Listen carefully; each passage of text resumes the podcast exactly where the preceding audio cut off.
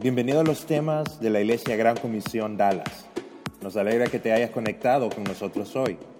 Para más información acerca de nuestra iglesia, visita igcdallas.org. Esperamos que el próximo mensaje sea de mucha ayuda a tu vida.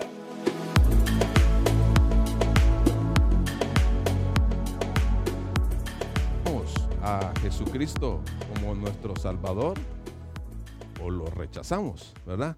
Eh, cuando lo aceptamos, cuando ponemos nuestra confianza en el Señor, eh, que eh, Él lo que hizo en la cruz por nosotros, por nuestros pecados, que nos perdonó ahí, nos limpió de toda nuestra maldad, fue sepultado y resucitado el tercer día. Si nosotros ponemos nuestra fe, confiamos en Él como nuestro único y suficiente Salvador, dice la Escritura que tenemos vida eterna. Si creemos solamente en Él, es un regalo la vida eterna. Y si lo creemos, vamos a ir al cielo. ¿verdad? Y esa decisión se tiene que tomar en vida. No hay, no hay otro tiempo, no, no, se hace después de la muerte, sino que antes, en vida. Y también estuvo hablando Samuel el el domingo pasado que nuestro destino eterno está sustentado por la resurrección de Cristo. Vea, y él estuvo hablando de, muchas evidencias. La resurrección le da, le da la razón a nuestra fe, ¿verdad?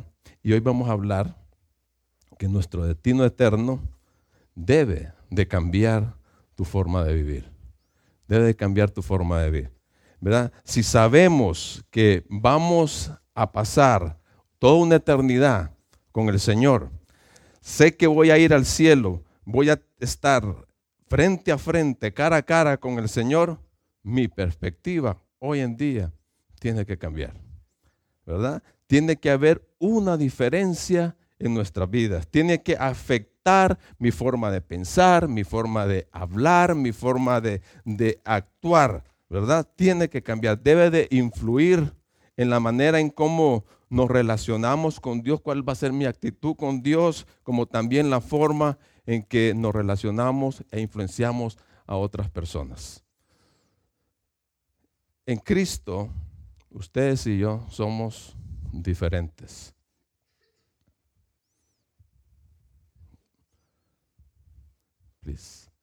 En Cristo somos diferentes. Dice 2 Corintios 5, 17. Esto significa que todo aquel que pertenece a Cristo, gracias, te parece más por la cosa.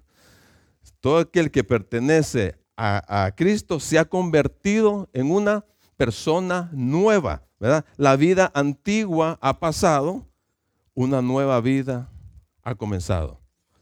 somos una persona nueva. Somos personas nuevas. Una nueva vida ha empezado. Por lo tanto, mi punto de vista tiene que cambiar. Mi forma de ver la vida tiene que ser diferente a como lo miramos antes de confiar en Cristo. No se puede vivir como lo hacíamos antes. Tenemos que, tiene que haber un cambio. Tiene que haber un cambio. Ahora, ¿cómo debe ser nuestra experiencia terrenal basados en saber que yo voy a ir al cielo? ¿Cómo va a ser, cómo va a ser tu perspectiva aquí en esta tierra? ¿Cómo va a ser tu forma de vivir? Y eso es lo que vamos a ver hoy. Vamos a ver cinco puntos. Pero antes vamos a orar. Si me acompaña, por favor. Señor, te, te ponemos este tiempo, eh, eh, este tiempo en tus manos, Señor. Guíanos y te pedimos, Padre, te pedimos que nos enseñes. Queremos saber cómo vivir en este, en este mundo eh, queremos aprender de ti, Señor, que podamos eh, entender, Señor, lo que, la forma que tú quieres que, vivamos, Señor. Y, y, esta tarde, Señor, danos un corazón sensible, que podamos almacenar, que podamos llevarnos tu palabra en nuestro corazón, Señor.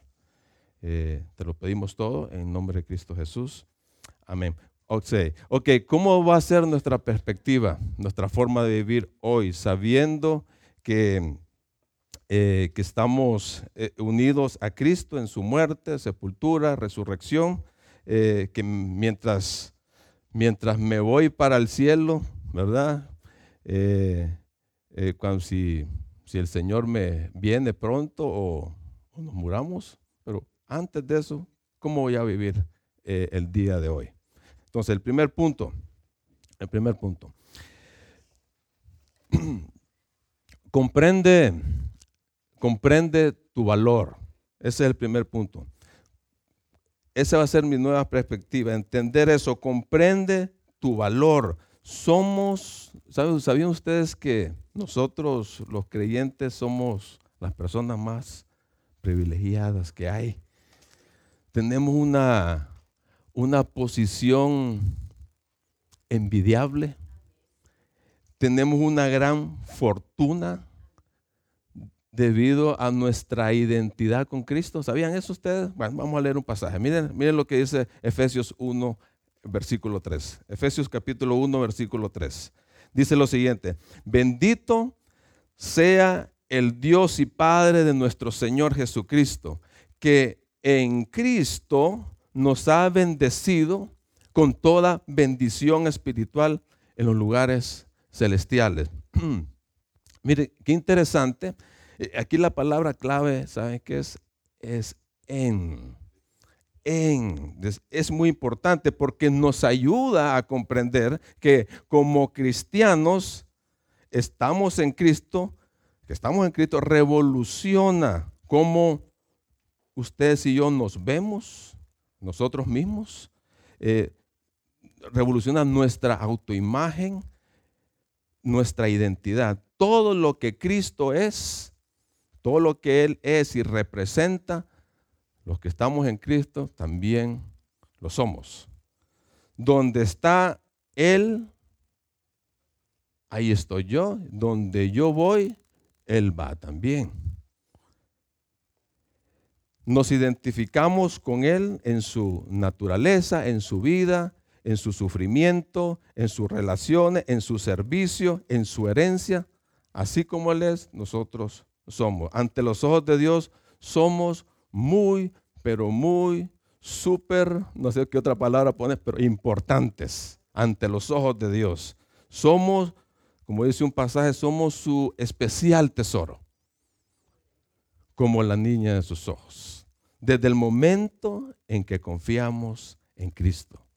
Miren que ese es el buen punto. Desde el mismo momento en que confiamos en Cristo, ¿verdad? Somos importantes. Dios derramó abundantemente sobre nosotros muchas bendiciones, muchas bendiciones. Somos las personas más millonarias que existen en este planeta, sin tener plata. imagínense, somos las personas más millonarias que existen. Ahora, ¿cuáles son esas bendiciones espirituales de que habla el pasaje? ¿Cuáles son? Eh, Louis uh, que él fue fundador del seminario teológico de aquí, Dallas, buscó, agarró las escrituras y empezó a buscar y, eh, eh, y, encontró 33 bendiciones que mencionan las, las, escrituras. Y quiero mencionar alguna de ellas.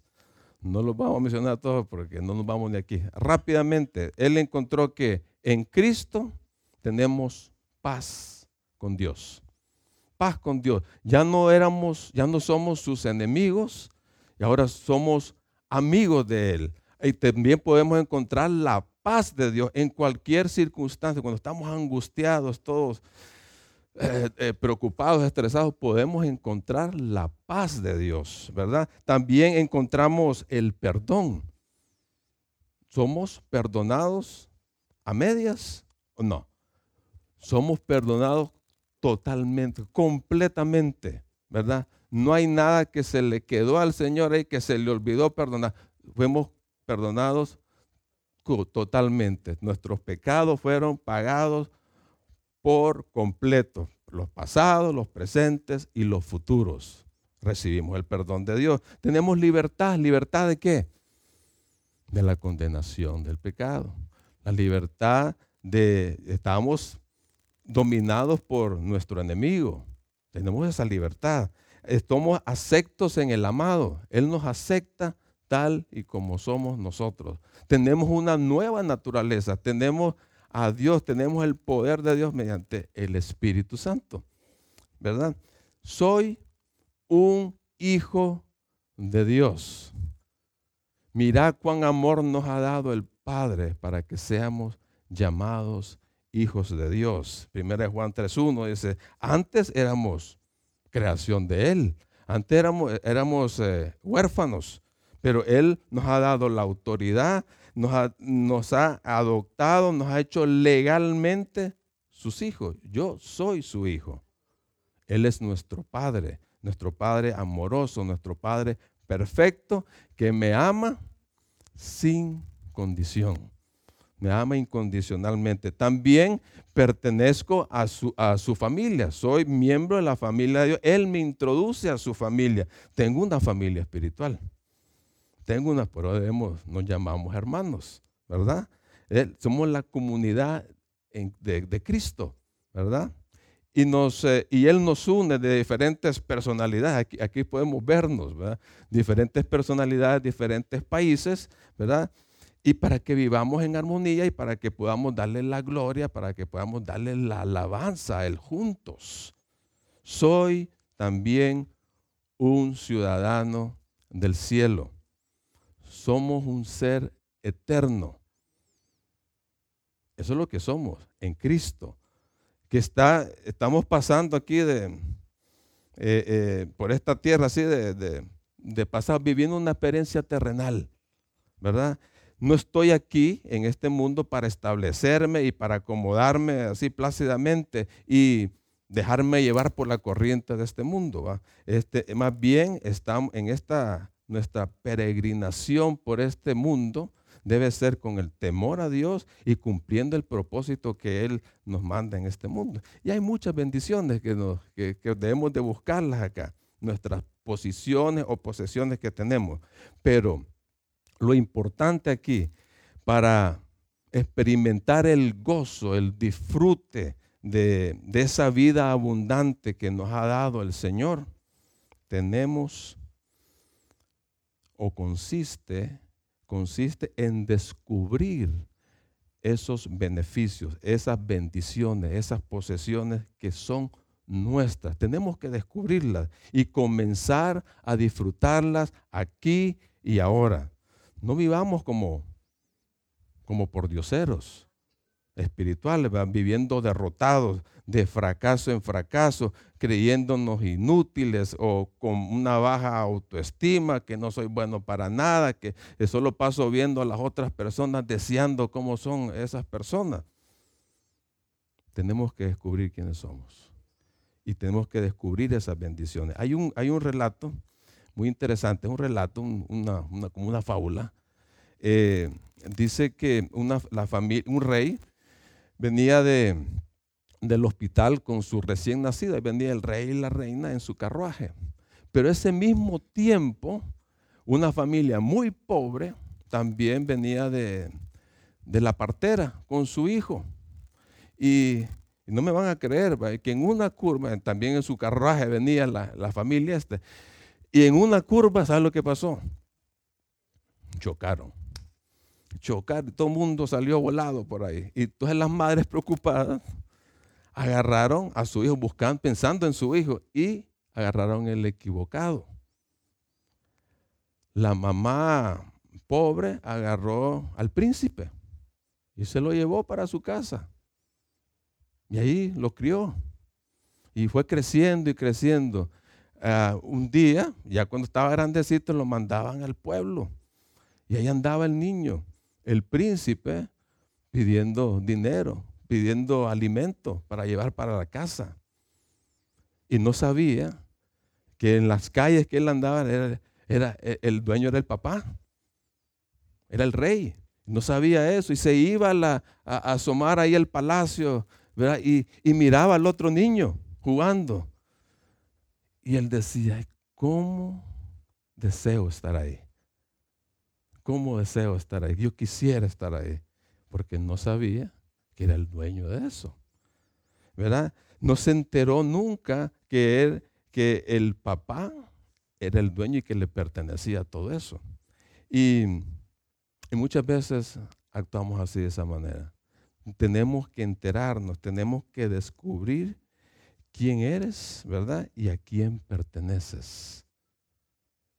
Saber de quién soy determina quiénes somos. El verdadero valor de una persona no se encuentra en su inteligencia, no se encuentra en una carrera, no se encuentra en la riqueza, no se encuentra en sus talentos, en sus habilidades.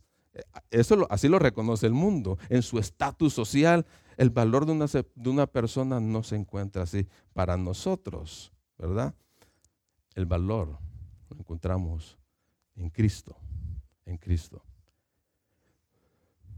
tu derecho a esa fortuna que Dios nos ha dado no se basa en lo que hacemos nosotros, ¿verdad? Sino en quién eres. En quién eres. Tu valor como persona lo determina tu identidad con Cristo. Y en Cristo, en Cristo descubrimos quiénes somos y para qué estamos aquí en esta tierra.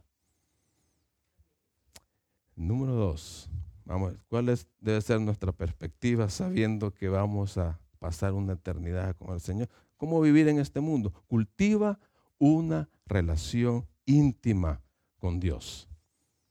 Tienes que cultivar eso. Juan, mire lo que dice Juan capítulo 17, versículo 3. Esta es la vida eterna. Que ellos te conozcan a ti, el único Dios verdadero, y a Jesucristo a, que, a quien tú enviaste. A ver, ¿Cuándo empieza la vida eterna? Qué bueno. ¿Sabían eso ustedes? Eso es, cierto lo que dijo Claudia. La vida eterna empieza desde el mismo momento que uno acepta a Jesús como nuestro Salvador. Desde ese mismo momento. No hay que esperar que estar llegar allá al cielo, estar frente a Él, para poder contemplarlo, para poder disfrutarlo, para hacerle un montón de preguntas, ¿verdad? Para, para escucharlo, para oír su voz. No hay que esperar eso, lo puedes hacer hoy. Lo puedes hacer hoy. Todos los días de tu peregrinaje en este mundo. Todos los días. Y aquí Jesús está haciendo la, está orando al Padre y está describiendo la vida eterna, no en, con términos cronológicos, sino que como una relación personal con Dios. Está diciendo, así tenemos que conocer al único y verdadero Dios, ¿verdad? Y conocer al único verdadero Dios es conocer a Jesucristo, porque Jesús y Dios es una misma cosa. Jesús es el camino, la verdad y la vida. Nadie va al Padre si no es por Él. Así que no solamente es recibirlo como mi Salvador, ay, que me, ya, tengo el pasaje para el cielo, ya estoy listo. Y no esperar a, a ese momento, sino que empieza una relación. Y esa relación tenés que estarla cultivando, cuidando, así como uno eh, eh, cuida las plantas, que la está regando, que le está quitando todo, la está abonando. Así es la relación con el Señor hay que cultivarla todos los días. Ahora, ¿cómo se hace? ¿Cómo se hace? Hay que ser intencionales en, en, buscarlo, de estar a solas con Él. Hay que ser intencionales, hay que pasar un tiempo juntos, entender quién es Él, deleitándome en Él, descubrir lo que dice de mí en su palabra y qué es lo que desea para mí. Es descubrir todo eso, ¿verdad? Y, tenemos herramientas para que lo podamos hacer. Número uno, tenemos las escrituras, tenemos la palabra de Dios. La palabra de Dios es lo que nos enseña, nos instruye, nos corrige, nos dice qué es lo que estamos haciendo incorrecto. Dios la usa para prepararnos, para capacitarnos, ¿verdad? Para que podamos hacer lo correcto, para para hacer lo que Él dice que hagamos. ¿Verdad? Y también está la oración. La oración que me permite expresar lo que hay en mi corazón. Se lo puedo decir a Él cuando yo quiera. Nos ayuda a confesar, ¿verdad? Cuando, cuando estamos haciendo cosas incorrectas, pedir perdón, buscar la voluntad de Dios. Entonces, esas dos herramientas me benefician porque me prepara para enfrentar todo tipo de cosas en esta vida. Cuando aplicamos las verdades de Dios, seremos capaces de estar firmes en cualquier situación en que nos encontremos. Podemos tomar buenas decisiones y podemos hacer un montón de cosas, porque si estamos usando esa herramienta. El punto aquí, hermanos, el punto aquí es, es de estarlo conociendo, de tener esa intimidad con el Señor, de relacionarme con Él, ¿verdad? Dice el Salmo, el Salmo 27, el versículo 4, vamos a leer ese pasaje, dice, decía el salmista, David más que todo, dice, lo único que le pido al Señor, lo que más anhelo, decía David, es vivir en la casa del Señor todos los días de mi vida, deleitándome en la perfección del Señor y meditando dentro de su templo. Bueno, en aquel entonces en el templo estaba la presencia del Señor. Por eso dice eso. Pero Dios está con nosotros.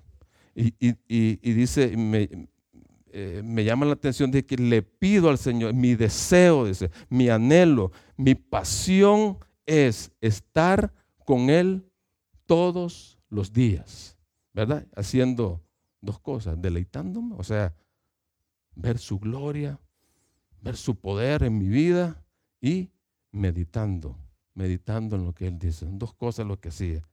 Pregunta, ¿anhelas tú encontrarte con Dios? ¿Tener un tiempo a solas con Él?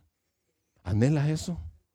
¿Disfrutas tú de la presencia de Dios y meditas en lo que Él te dice? Muchas veces fallamos en eso.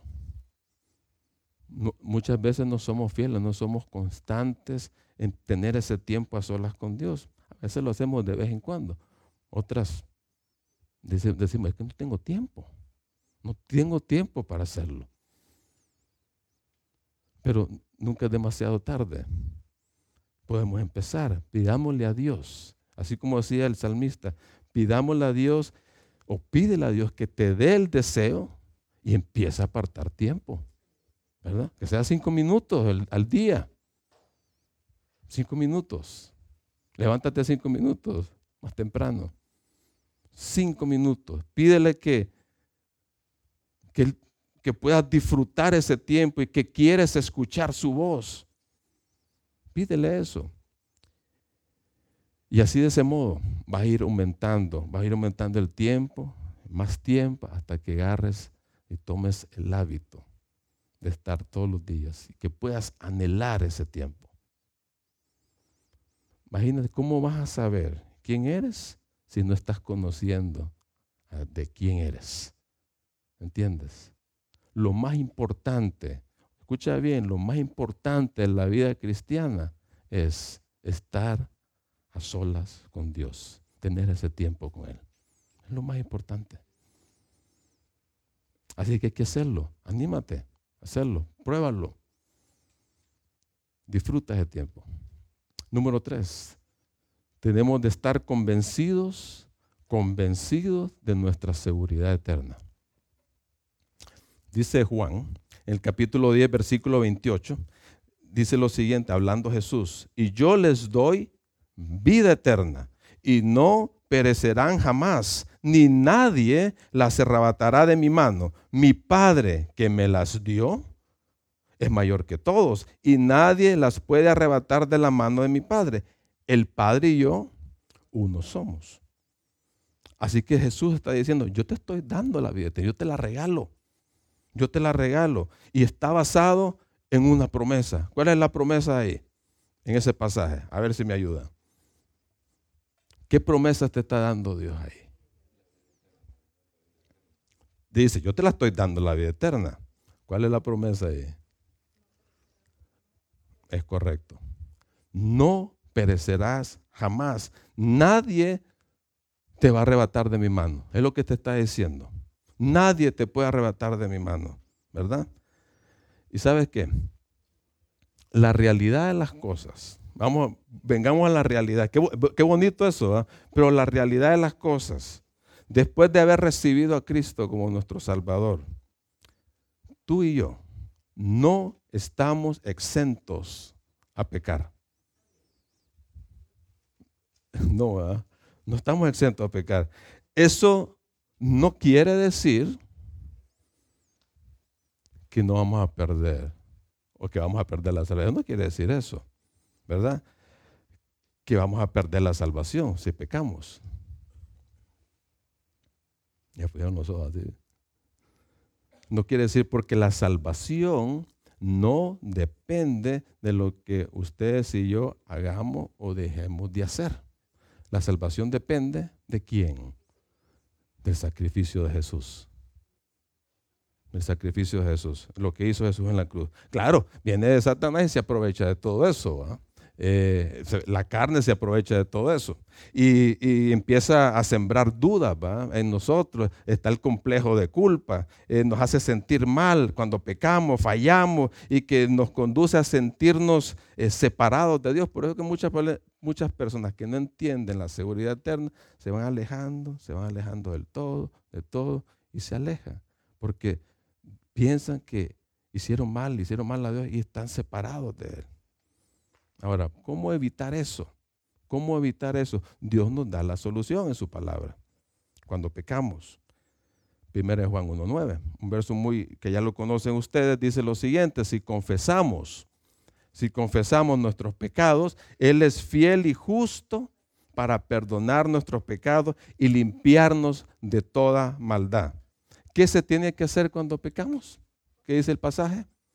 Confesar hay que confesarlo. Cada vez que desobedecemos al Señor, cada vez, porque lo vamos a desobedecer muchas veces, la confesión hay que confesarlo, hay que acercarse a Él, ¿verdad? Y decir, admitir que pecamos. La confesión es, consiste en reconocer ante Dios que hemos actuado en contra de su voluntad. Entonces, no hay que por qué encubrirlo. No hay que andar chineando el pecado. ¿Verdad? No hay que andarlo cargando, no hay que poner excusas. Hay que confesarlo. Hay que confesarlo. ¿Verdad? Y el momento de decirle al Señor, mira, ya metí las de andar de nuevo. Ya, ya pequé. Y recordar, irnos dos mil años atrás, ponernos frente a la cruz. Recordar eso, lo que hizo Jesús ahí. ¿Qué dice? ¿Qué hizo Jesús en la cruz? Dice que ya nos perdonó todos nuestros pecados, incluyendo el que acabamos de cometer. ¿Verdad? Jesús compró con su vida mi perdón eterno de una vez y para siempre. ¿Verdad? Solo tenemos que decirlo, tenemos que confesarlo y tener en mente eso. Jesús ya me perdonó por completo. Ahora, si optamos no confesar y seguir en pecado, que es otro punto, ¿verdad? Nos ponemos bien necios. Entonces, ¿qué, va a hacer el Señor? Él va a disciplinar. Nos va a disciplinar, ¿va? Y a veces nos disciplina bien fuerte. ¿Para qué nos disciplina? Para corregirnos, para que volvamos a, a encarrilarnos ¿verdad? Y para que volvamos a depender de Él. Lo disciplina en amor. No viene a decirte, hey, date de aquí, ¿va? ya no te quiero ver. Es como con nuestros hijos, como padres, ¿verdad? Eh, los hijos a veces desobedecen, se portan requete mal, pero nunca los echamos de la casa. Los tenemos que disciplinar. Lo mismo es Dios. Nos corrige cuando pecamos y nunca vamos a dejar de ser sus hijos. Nunca. Nunca. Eso lo hace en amor, ¿verdad? La disciplina del Señor siempre es buena y siempre va a ser buena, ¿verdad? Siempre va a ser buena porque como dice Hebreos 12, para, es buena por, a fin de que participemos en su santidad, ¿verdad? Ahora bien, hablando de santidad, Dios quiere Dios quiere, el deseo de Dios que todos nosotros seamos santos. Dice primera de Pedro 1.15, así como aquel que os llamó es santo, también ustedes sean santos en toda vuestra manera de vivir. Ahora bien, ¿qué está diciendo esto? No quiere decir que vamos a ser perfectos. La perfección va a ser cuando estemos allá con Él. Pero una vida santa es aquella que ustedes y yo nos comprometemos a obedecer al Señor en cada aspecto de nuestra vida, ¿verdad? De acuerdo a lo que Él dice en su palabra. Ser santos, ¿verdad? Debe ser el deseo de nuestro corazón y la meta para nuestra vida. Debe ser ese deseo, ¿verdad?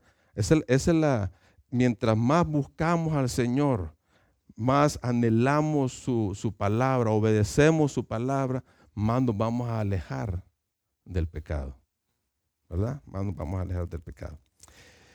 Tenemos entonces seguridad eterna. Tenemos seguridad eterna. ¿Verdad? Como dice Romanos 8, 8:38, dice, ¿quién nos separará del amor de Cristo? Angustia, hambre, desnudez, peligro, espada, la muerte, principados, lo porvenir, lo que está encima, todo. ¿Quién nos va a poder separar? Decía el apóstol. Nadie, nadie, nadie nos puede separar del amor de Dios que está en Cristo Jesús, Señor nuestro.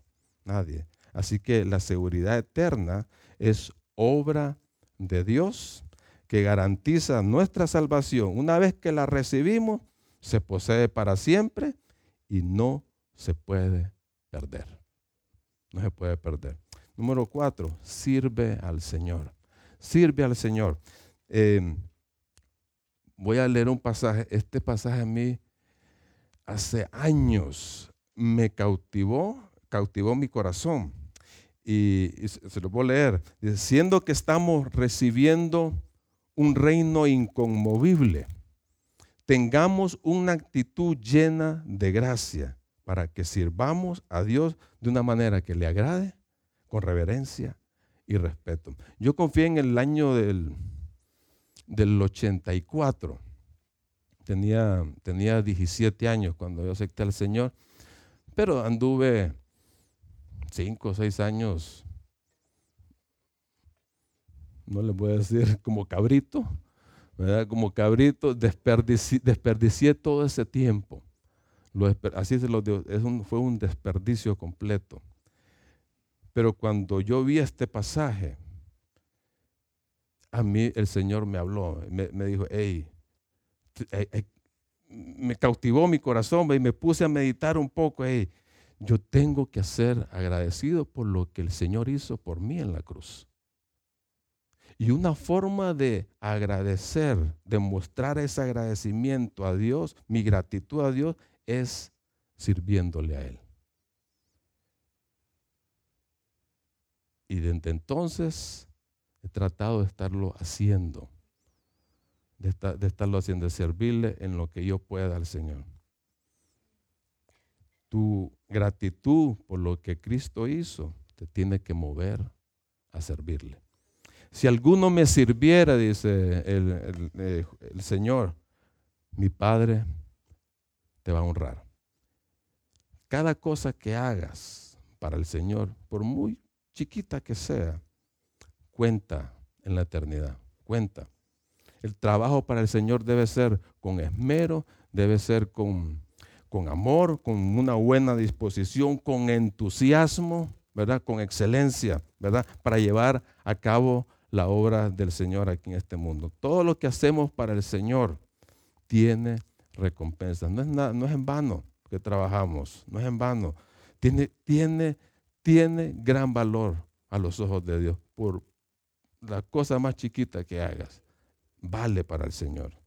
Así que Dios nos ha dado el privilegio, ¿verdad?, de, participar de participar en su misión aquí en la tierra, nos ha dejado el trabajo de llevar el Evangelio a todas las naciones.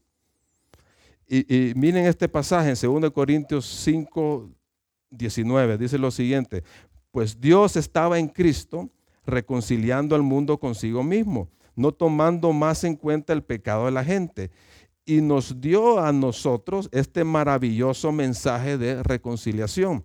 Así que somos embajadores de Cristo Dios hace su llamado por medio de nosotros. Hablamos en nombre de Cristo cuando les rogamos, vuelvan a Dios. ¿Qué nos dice el pasaje? ¿Qué es lo que somos? Somos embajadores de Cristo. Somos embajadores. ¿Y qué hace un embajador? ¿Cuál es la función de un embajador? Eso es lo que están diciendo. Representan al presidente, al rey, ¿verdad? A su país en otro país, en otra, en otra sociedad. Entonces, lo mismo tenemos que hacer nosotros.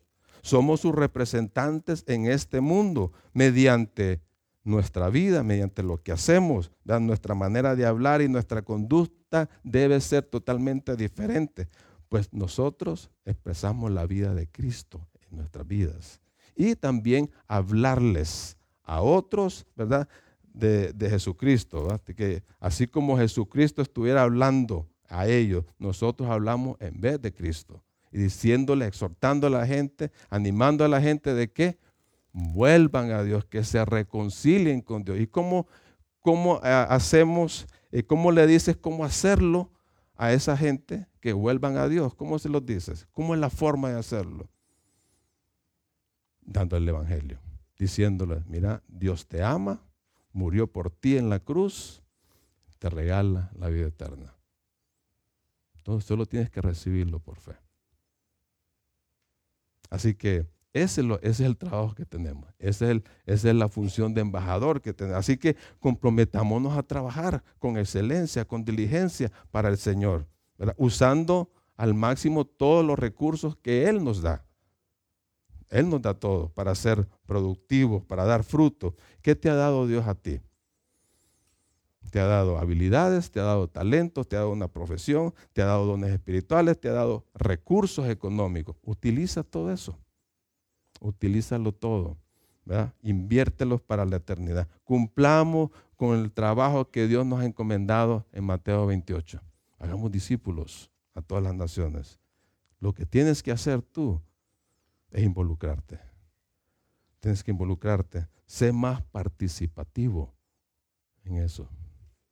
Da el Evangelio. Lleva personas que conozcan de Cristo. Haz discípulos. Ese es el, ves, esto nos da un propósito en este mundo. Aquí no estamos de vacaciones. Aquí no estamos de vacaciones. Aquí no estamos por vivir, por vivir. Tenés un propósito en este mundo. Eres un embajador. Tienes que, eh, tenemos que cumplir la misión que nos ha dado el Señor. Y por último, esperanza en las circunstancias de la vida. Tenemos esperanza en todas las circunstancias de la vida.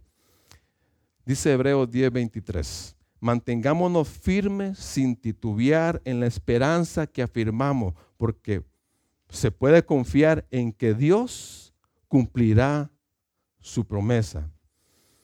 Otra realidad en esta vida, otra realidad. Vamos, ustedes y yo vamos a pasar todo tipo de problemas. Vamos a tener aflicciones aquí. ¿Verdad que sí? Nadie se escapa de eso. Y aquí nos dice, una forma de enfrentarla es teniendo esperanza en el Señor.